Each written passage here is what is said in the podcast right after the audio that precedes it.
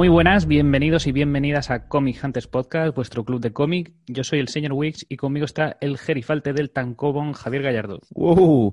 ¡Qué gran título para este programilla de vuelta! Muchísimas gracias, señor Wix. Pues aquí estamos, ya es noviembre, principios de noviembre, grabamos primer programilla y vamos a traer lo de siempre, nuestras lecturas, nuestras últimas lecturas y alguna novedad y rapidito para casa. En efecto. Así que sin más dilación, empezamos.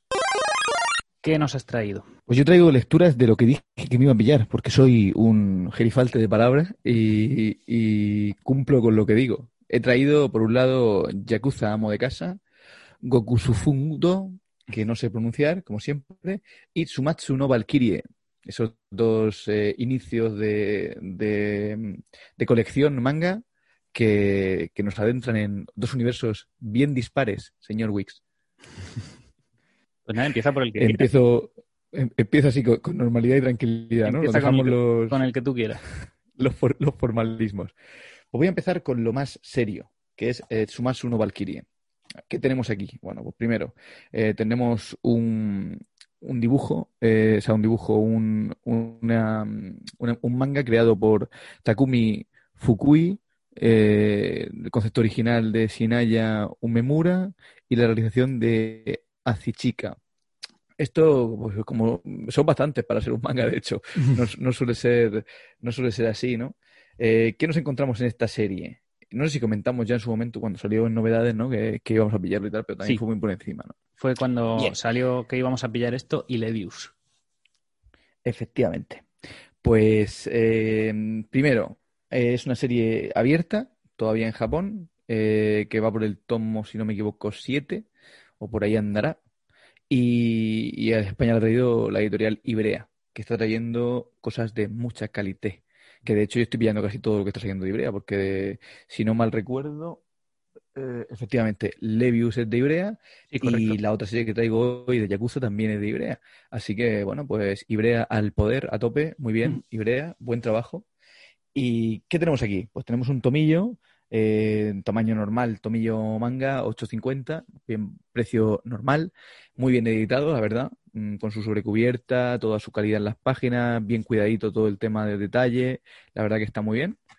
¿Y de qué nos habla este, esta historia? Bueno, nos habla de que cada mil años, creo que son, mil años, eh, se juntan todos los dioses de la humanidad y con todos es todos los dioses de la humanidad, eh, tanto griegos como, eh, como indios, como eh, dioses nórdicos, todos los dioses, en una especie de anfiteatro y se celebra el juicio de la humanidad, que es un juicio en el que, bueno, se evalúa si, si la humanidad debe continuar existiendo o si hay que liquidarla. E, en este último juicio, pues las cosas no salen muy allá para la humanidad hasta que interviene una valquiria que eh, saca un viejo contrato de, los dioses en el que hay una cláusula que dice que aunque sea, tenga que ser aniquilada la humanidad, eh, primero tiene que hacerse, en el caso de que la, de que la humanidad sí luego lo quiera también, una especie de torneo entre los siete, creo que eran siete, ¿verdad? Los siete mejores dioses contra los siete mejores. ¿Trece? Son 13, así que la cosa de los 7, por eso te has equivocado con el 7, es que en el momento en que uno de los dos bandos gane 7 combates, ya han ganado. Pero son 13 enfrentamientos. Realmente. 13 combates a muerte, mano a mano, Dios contra ser humano. Lo cual es bastante eh, gracioso para los dioses porque, claro, son dioses contra humanos. Entonces, bueno, eh, ¿qué clase de personalidades y personajes va a sacar la humanidad para poder enfrentarse a los dioses más poderosos, además de eh, universo. Y bueno, esto lo cuenta en tres páginas y lo demás es eh, hostias a, a cascoporro. Eh, Como panes. Grandes eh, ilustraciones de combate y posturas guapísimas y un diseño de personaje muy, muy chulo. Y bueno, que básicamente da lo que promete eh, altas dosis de acción y es que no para el tomo. O sea, el primer tomo es un combate entero. Entonces, eh, a este ritmo, en 13 tomos no vamos a cargar la serie, que probablemente es lo que va a durar, porque es que no tiene pinta de que se pueda alargar más. Mm, el primer combate, en el primer tomo tenemos a Thor, dios del trueno, contra Lubu, que es una personalidad de la historia mitológica, eh, historia real también de China, eh, de la dinastía Han, creo recordar, era una especie de general Y bueno, era recordado Feng o algo así. Sí, pero bueno, como, como las terminaciones chinas muchas veces ni siquiera, o sea, se, ellos mismos las confunden, sobre todo en nombres muy antiguos y tal, pues con Lubu mm, eh, ahí no falla. Con Lubu nos, nos entendemos. Eso es. Y, bueno, es el enfrentamiento entre estos dos personajes, que, la verdad que está guapísimo. Es un, diseño además de personaje, tanto Thor como Lubu, con esos rollos en plan muy, muy manga de, el martillo de Thor, que es como un edificio de, grande en comparación con el, ¿Y cómo lo presentan? el dios que lo porta. Me parece magnífico cómo lo presentan. La, primera, la primera aparición de Thor. Ah, claro, claro, claro, claro. O sea, con un desprecio total hacia la vida, ¿no? El, el ultrapoderoso dios del trueno. Sí, sí, sí, la verdad que mola un montón. Mientras, por supuesto, te van contando tanto historias de un personaje como del otro, de los que se enfrentan, ¿no? Como para darle contextualización y un poco de, meternos en harina. Y, bueno, ¿qué decir de esto? Eh, me ha encantado, la verdad, me ha gustado mucho, era lo que yo esperaba y ha cubierto mis expectativas de sobra y por supuesto voy a seguir con la serie, me parece una serie estupenda. Lo último, decir un poco que a lo mejor se le ha ido un poco la olla con Afrodita y no sé, un rollo muy japonés eso. Y, bueno, pues ahí está. Mm, la verdad que es muy de fondo, así que tampoco me ha ofendido en, alto. Sí, es un detalle, es un detalle negativo. sí, eh, pero, bueno. pero esta serie tiene tantos detalles positivos que digamos que es fácil eh, pasarlo por alto. ¿no? Eh, es cierto, yo, lo he pasado por alto, ¿eh? y es un fanservice así cutrísimo que no me ha gustado nada. Pero bueno, entra dentro del, del, estilo de la serie en el que todo es muy exagerado. Sí, efectivamente. Es, exagerado llegando al nivel de grotesco en ciertos casos. Bueno, los músculos de Thor es que, es que salen de sitios imposibles. O sea, tiene músculos hasta debajo de, Es, una, es una serie de, detalles. O sea, realmente, eh, en líneas generales, es lo que has comentado. Son peleas súper épicas y demás, pero tiene detalles que son lo que yo creo que te engancha por ejemplo, detalles que resultan curiosos o interesantes o, llamativos, ¿no? Por ejemplo, el por qué aceptan los dioses el, eh, seguir esa ley, esa cláusula en la que tienen que hacer los combates, se, lo plantean por un momento el decir, ¿y por qué vamos a respetar esto si somos los dioses? Y dicen, bueno, es que realmente lo que tenemos que hacer es enfrentarnos con unos humanos. Eh, pues, pues, lo hacemos y punto. no, no pasa nada. Efectivamente, soberbia pura. Si no, no eh, serían dioses.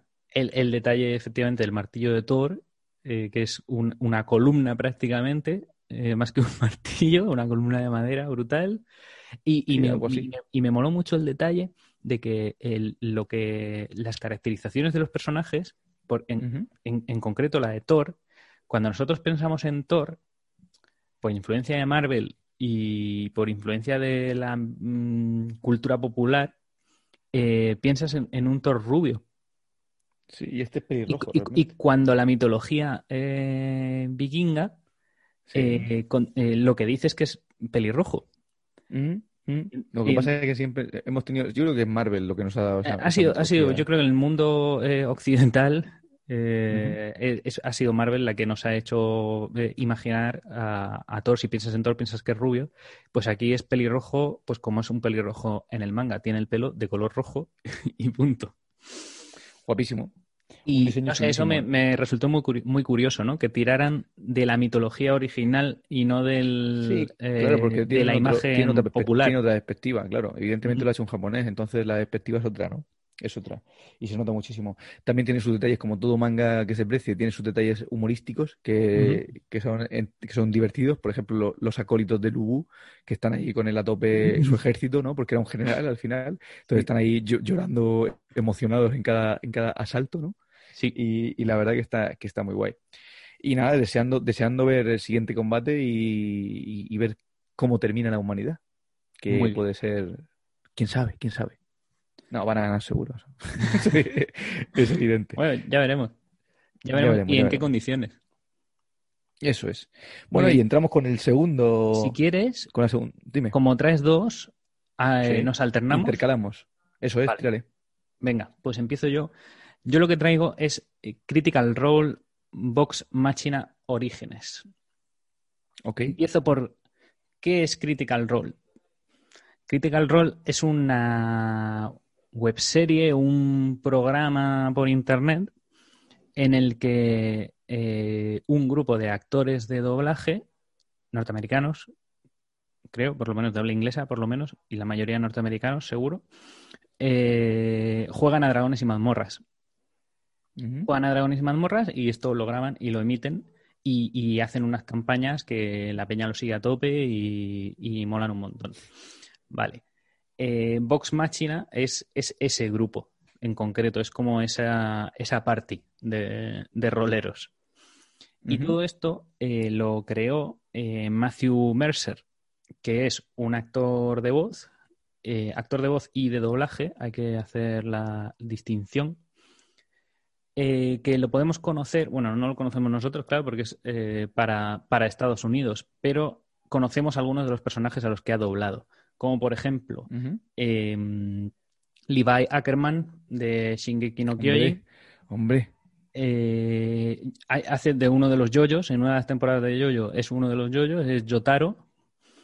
Eh, es Trafalgar Law de One Piece, ha hecho voces de 400 videojuegos. Eh, muchísimo manga, ¿eh? muchísimo anime.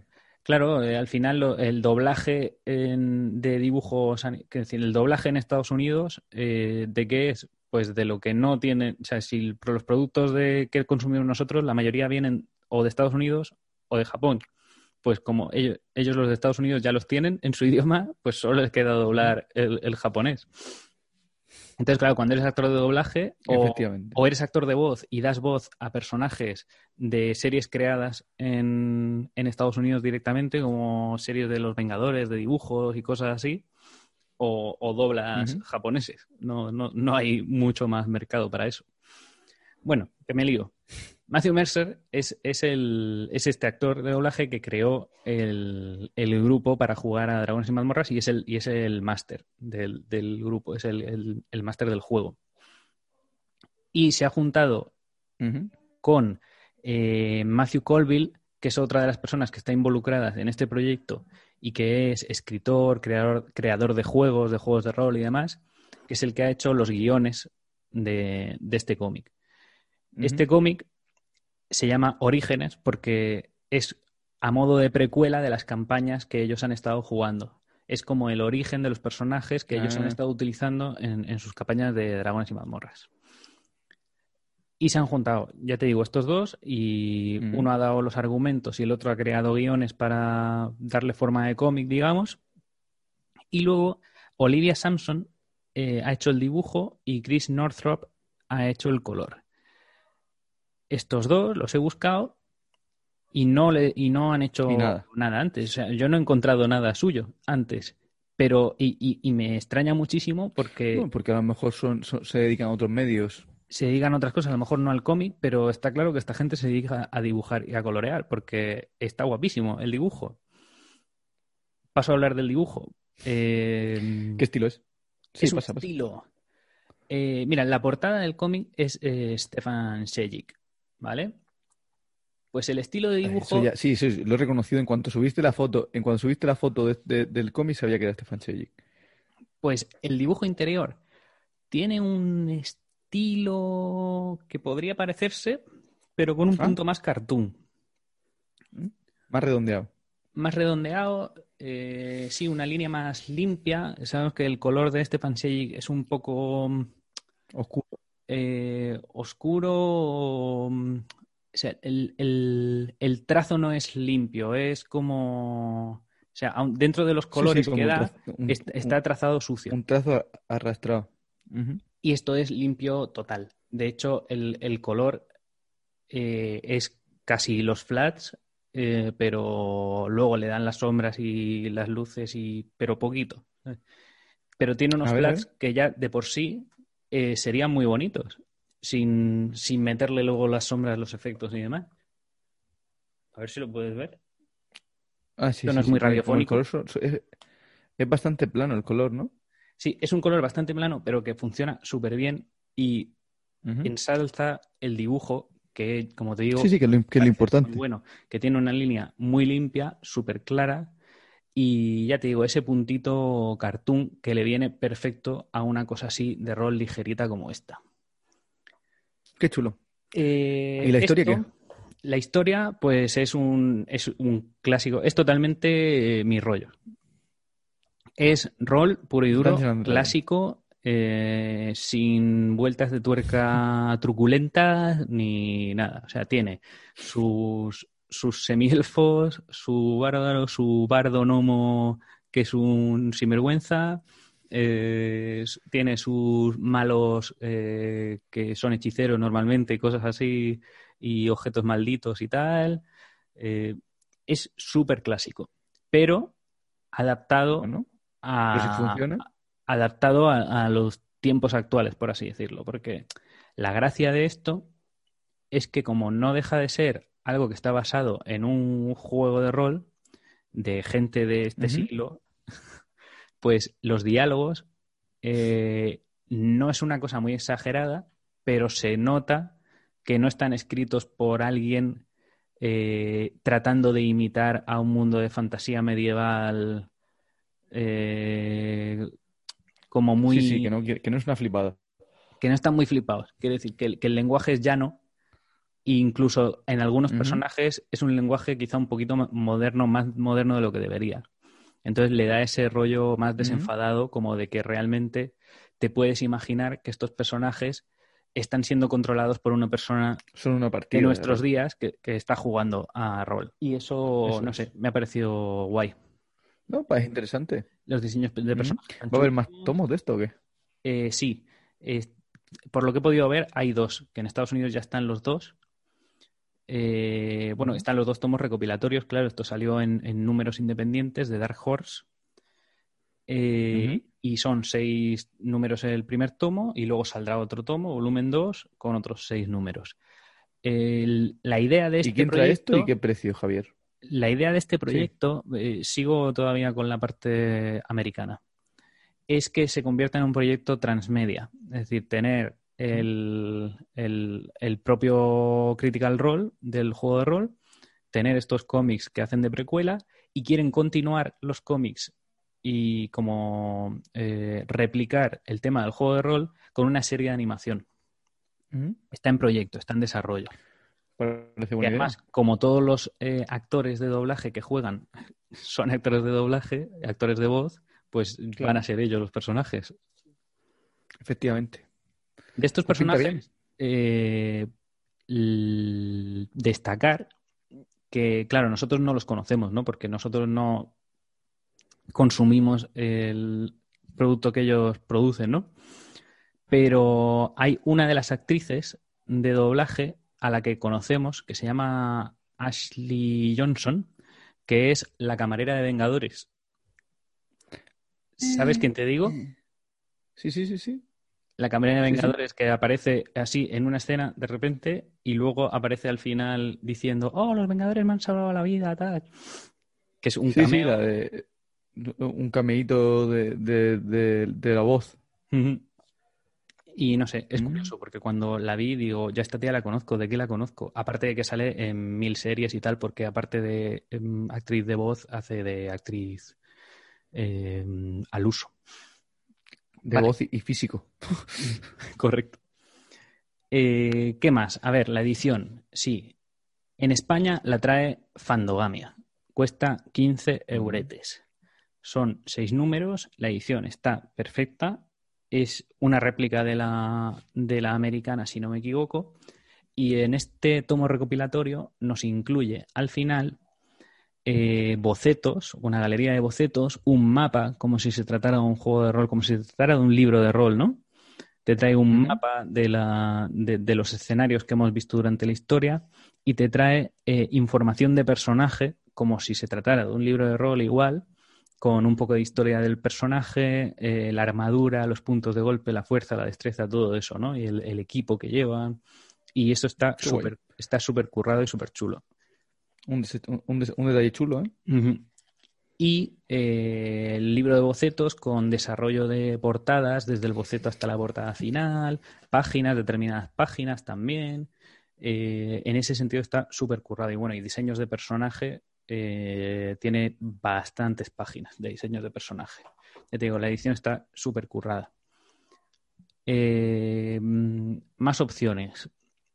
Si por lo que sea eh, preferís las obras en versión original, esto es de Dark Horse y Dark Horse tiene su versión digital, si os gusta el digital, también si vuestra opción es eh, utilizar el digital para no acumular tanto en casa, eh, tenemos todos los números a un dólar. El número, se pueden comprar online a través de, Dark Horse eh, y te salen eso a un dólar cada número y tienes ya todos los números, los 12 números, los 6 del primer volumen y los 6 del segundo volumen y, ya puedes enterarte de qué va el tema. Mm, pues genial, ¿no? Me parece una eh, cosa suculenta. No quiero yo tampoco disuadir a la gente de comprar a Fandogamia, que son maravillosos, hacen unos envíos magníficos y te meten ahí un millón de mm, marcapáginas, postales, propagandas, etcétera, etcétera, y se lo curran un montón. Pues genial, ¿no? Eh, me parece una una gran serie, eh, por lo menos para los que sean amantes del roleo.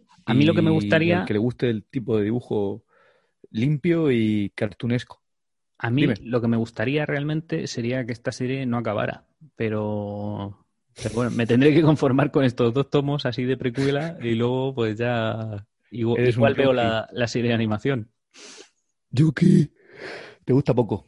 Es que es, Muy bien. es lo mío. Bueno, eh, cuéntame qué era lo otro que traías. ¿Qué es lo otro que traigo? Pues lo que traigo es también de Editorial Librea, eh, Yakuza Amo de Casa. Gokusunfundu o El camino del amo de casa sería, ¿no? La traducción de, del rollo. Y esto de Yakuza amo de casa, ¿qué movida es? Eh, esto es de Kosuke Ono y, bueno, eh, me subí a esta serie, yo por lo menos, y creo que tú también, por recomendación de Dani, de Omega Center, Otaku Center. Y, nada, es la verdad que es una movida muy seria, porque eh, Yakuza y amo de casa en una misma frase, pues parecía que era un poco una cosa loca una cosa loca. Y efectivamente es lo que es, una cosa loca.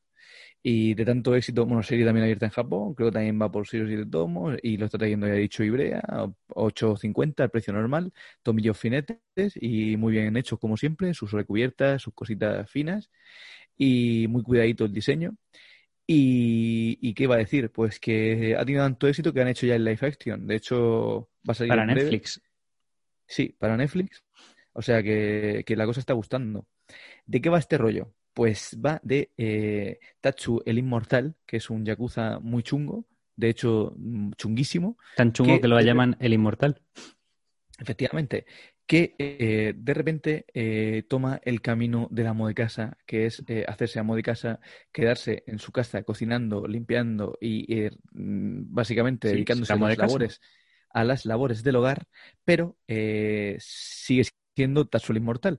Entonces tienes ahí como una contraposición loca todo el tiempo del el aspecto de asesino criminal eh, que da muy mal rollo y eh, situaciones como mm, cocinar o como ir al supermercado que se convierten en, en momentos, pues eso, muy graciosescos con mucho chascarrillo, que la verdad que, te ríes, que es una cosa difícil, por lo menos eh, cuando teniendo en cuenta que, es en Japón, quiero decir, lo ha hecho un japonés. Entonces, el humor, eh, hacer que, a toda parte del mundo llegue esos chascarrillos, pues la verdad que es un mérito y yo lo he disfrutado mucho, la verdad mucho, porque además te rompe un poco eh, acostumbrado a lo mejor a leer otras cosas, todo el tiempo temáticas más serias o temáticas más tal, meterte con un, con un manga que, que es humor, eh, pues, y que a mí me cuesta mucho eh, subirme una serie de humor, de verdad. Lo que pasa es que el dibujo, bueno, ahora, hablo del dibujo que es una pasada además, ¿no? Pues eso, habla eh, de la historia de, de Tatsu y de su mujer, creo que era Miko, creo que se llama, Miku, creo que se llama su mujer que es su mujer, a la que él quiere muchísimo y, cuida mucho, y, de su gato también, que tienen un gato, y, de las cosas cómicas que pasan en la vida, ¿no? Que te van a, te van a vender unos cuchillos a tu casa, eh, las ofertas de supermercado se acaban, o, la policía te para por ir en bicicleta muy rápido, o movidas de ese rollo. ¿no? Pero siendo, pues eso, un yakuza con la espalda tatuada entera y muy loco todo. Así que bueno, eh, en cuanto al guion, eso tampoco voy a develar mucho más. Soy simplemente que al final de cada historia eh, tiene unos capítulos que son muy reseñables de eh, cosas como, por ejemplo, el, un día en la vida del gato de la familia.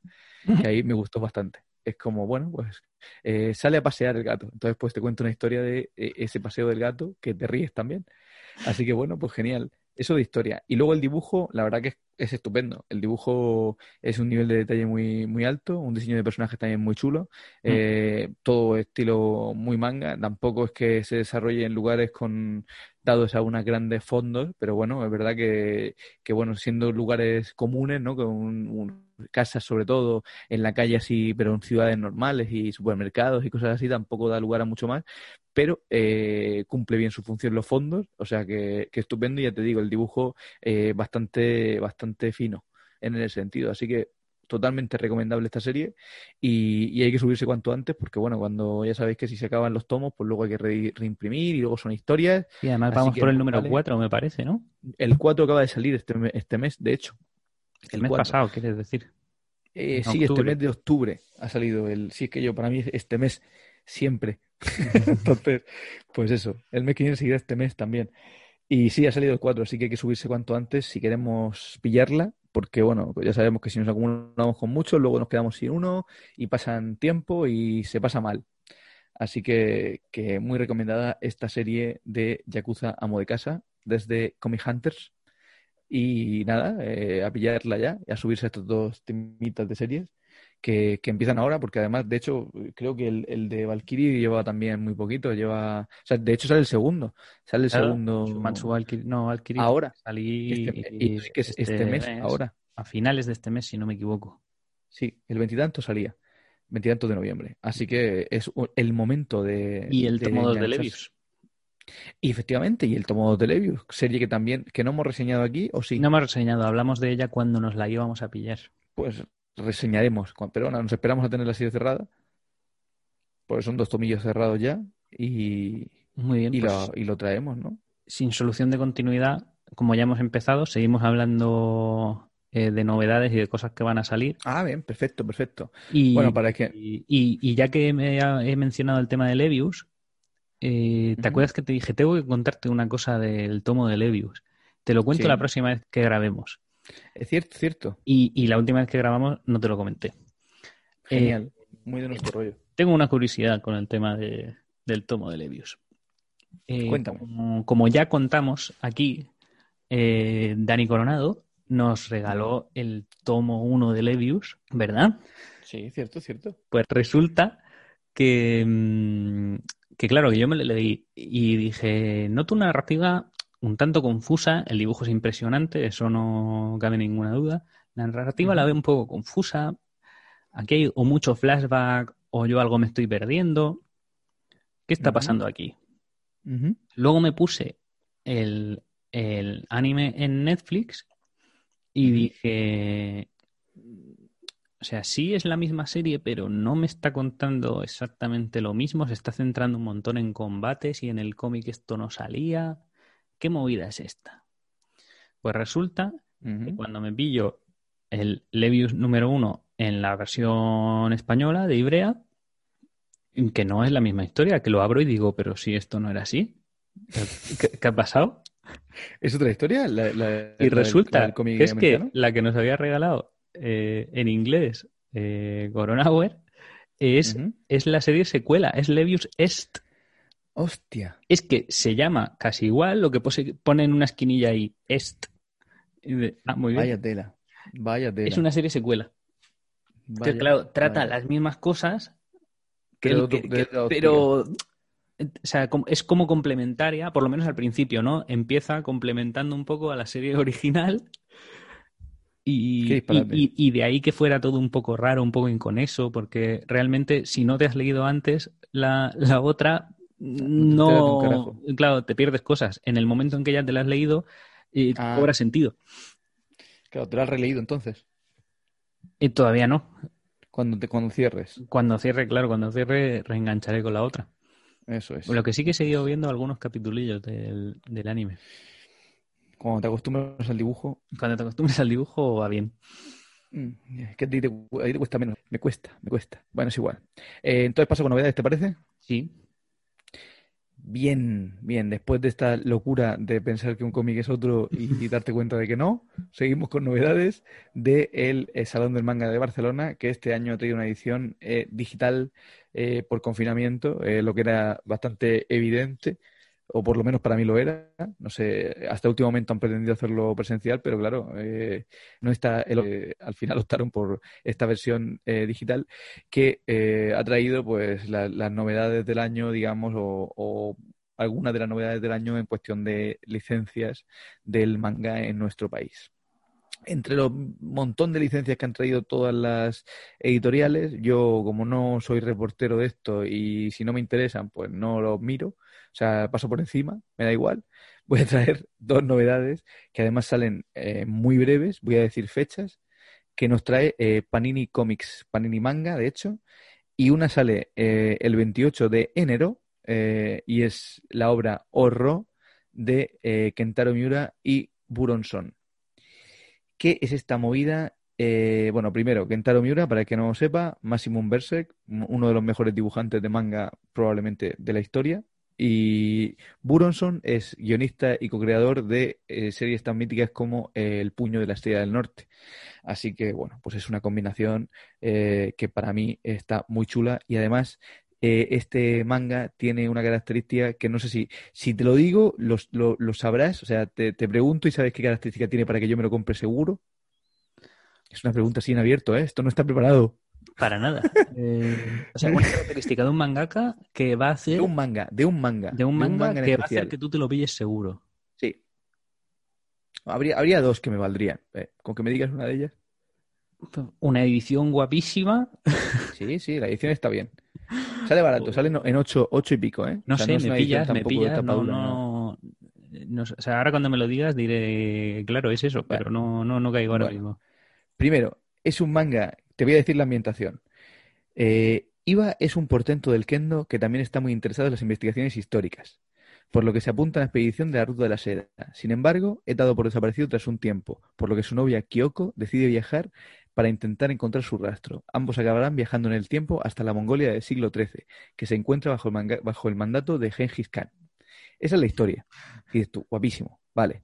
Pero es que aparte de ser una, historia mm, de, histórica que mola, una parte de la historia que mola y tal, es que es tomo único. Entonces, oh, eh, ese era el detalle. Es un must have. Es un must have 100%. 100%. Tomo único Genghis Khan. Eh, Compra. ¿Qué más, puedo, ¿Qué más puedo decir, no? Tomo único Gengis Khan. esto sale, ya digo, el veintitantos de enero. Y luego, em, en esta misma línea Seinen de, de Panini Manga, de eh, otros autores completamente distintos que son Kentaro Miura y Brunson, sale también otro tomo único que se llama este Japán o Japón, eh, también de el, este sale este sale este mes, sale el 26 de noviembre. Y te cuento la historia un poco para que veas de qué va. Vale.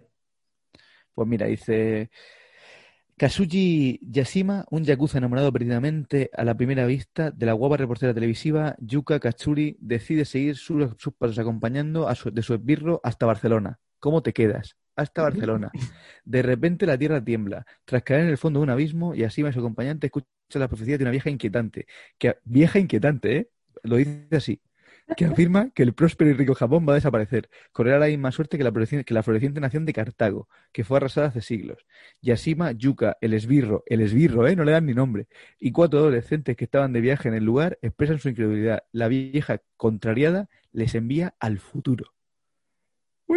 Es que, ¿cómo no vamos a pillar un tomo único de ocho pavos de estos dos autorazos que te cagas con historias así de locas?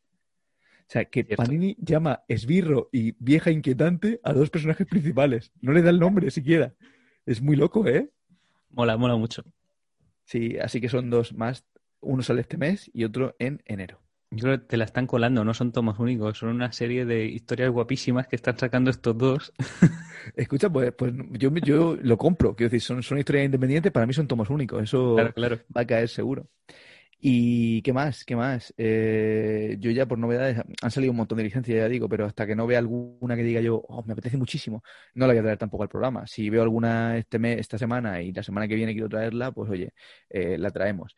Decir también eh, que sí que es verdad que no dije en su momento que la serie más half, esta que decíamos de, de Panini también, de, de Comic Marvel, va a sacar más títulos.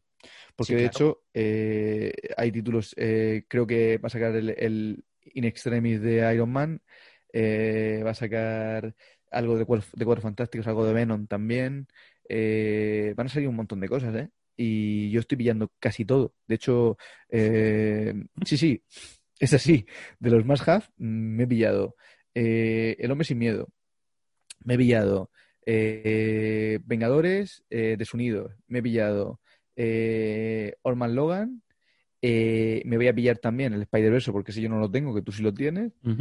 Y creo que, bueno, el Guantelete del Infinito cuando salga, que sale dentro de un mes o así, de Starling. Y ya está, creo que solo me he dejado. Solo me he dejado. Sí, las más, las más juveniles.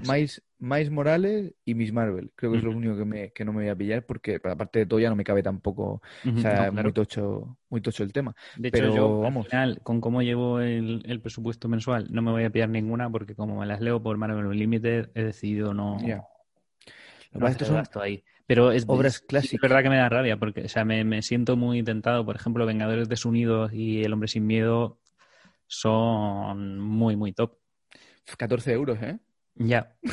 Pero, tengo, pero tengo que ahorrar para el tomo de Poderosa Thor, que es el tercer tomo del Thor de Jason Aaron, que sale también sí, a finales de enero. Que salido ya, efectivamente. Menudo tomo, además. ¿Tocaba ya o lo han acelerado? que tocaba hace tres años. O sea, estoy exagerando, no hace tres, pero, sí, no, no, pero, pero, que refiero, en, un tomo de Thor sale mira, cada... Están torradísimos. Sale, sale uno al año o cada año y medio. O, o, claro, o menos, que la cosa es que están sacando... Venga a sacar es que... tomos... En el Marvel Now Deluxe este, eh, los que lo programan eh, pasan del tema de Thor, porque están sacando Vengadores a tope, van, no sé cuántos tomos van, cinco, siete, no, no tengo ni idea, pero los Vengadores de Jonathan Hickman venga a sacar tomos y, y, de los nuevos Vengadores y de no sé qué historia más. Y, y tío, y lo de Thor, ¿qué? Que es de, la, es de las mejores historias que, que ha sacado Marvel en, en, la última década.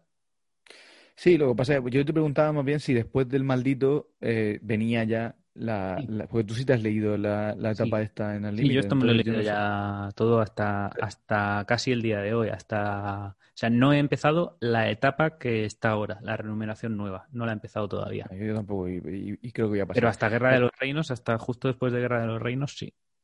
La pregunta es, ¿después del maldito va la, Sí, la sí, ya tocaba. ¿Sí? Pues Sí, perfecto. ya tocaba. va a molar mucho, va a molar mucho. Mm. Así que nada, eso sale en enero. Así Mm. que mm, atentos, preparen las carteras y adelante. Y, y ahí ya lo que no sé es lo que van a hacer cuando, cuando entre la serie en, en el tema de la Guerra de los Reinos. No sé si van a sacar un tomo de Guerra de los Reinos aparte, porque como parte de la serie de Thor sería Pues raro. la verdad que no sé cómo se pero, plan- pero cómo se si lo pero si siguen sacando los tomos recopilando la serie y no te sacan en paralelo la No de la Guerra de los Reinos, no tiene ningún sentido tampoco. No, tienen que se meter queda los, cojo. los números, los números necesarios. Aunque bueno, ya hemos visto la editorial, por ejemplo, Valiant, cómo nos hace la jugadilla ahí de Y te lo meten en los dos sitios si hace falta, claro. y, y- y ya está, ¿sabes? Y, y no hay ningún problema. Al final Mm. son más números, te doblan y ya está. Pues sí. Así que espectacular. Y luego, ¿qué más, tío? Iba a comentar algo más, pero se me ha ido un poco la cabeza. No sé. No sé. Eh, Estamos con muchas cosas, tío. Sí, sí, estamos con. Ah, bueno, sí. Que yo estoy a tope con. Con. ¿Cómo se llama? Hostia, se, se me, ha- se me ha ido la cabeza. Tan a tope no estarás. Tan a tope no estaré, efectivamente. con Moto Hayo. Es que, es que me, me- me es difícil el, el acordarme el nombre japonés. El onceavo pasajero. Enunciado pasadísimo, lo traeré para reseña la- el próximo, el próximo programa, seguro, 100%. Y me voy a pillar el clan de los Poe. Lo tengo claro. Muy bien. Así de a tope estoy Me parece. con el. Shoujo Manga. Me parece Así que nada, pues ya está. Con esto y Pues, un bizcocho. Hasta aquí hemos llegado. eh, todavía no han salido, no han salido los previews. Ujú. Y tenemos Ya, el sorteo en los previews suficientemente amplios. Tenemos el sorteo Ajá. en marcha. Esto está siendo grabado en martes, va a ser emitido en miércoles. El sorteo dura hasta el domingo. Hasta el domingo hay oportunidad de participar. Así que ya sabéis, si queréis un Funko de Alana, ir a nuestras redes, que son arroba hunters barra baja comic en Twitter, Comic Hunters Podcast en Instagram y bueno, lo que nos queráis decir, tenemos los comentarios en iVoox abiertos, tenemos eh, Spotify, tenemos Apple Podcast, tenemos un correo que es comichunterspodcast.gmail.com y para todo lo que queráis. Estamos disponibles eh, 24/7, no, pero de vez en cuando contestamos. Y, nada, suscribiros por favor, like ahí a tope, compartir redes sociales, eh, hacer lo que sea, pero que, que se mueva un poquito el tema de vez en cuando y ya está. Muy agradecidos de que estéis ahí. Y, nada, nos vemos, nos vemos en breve en la siguiente sesión haunteriana. Siguiente edición de Comic Hunters. Hasta luego.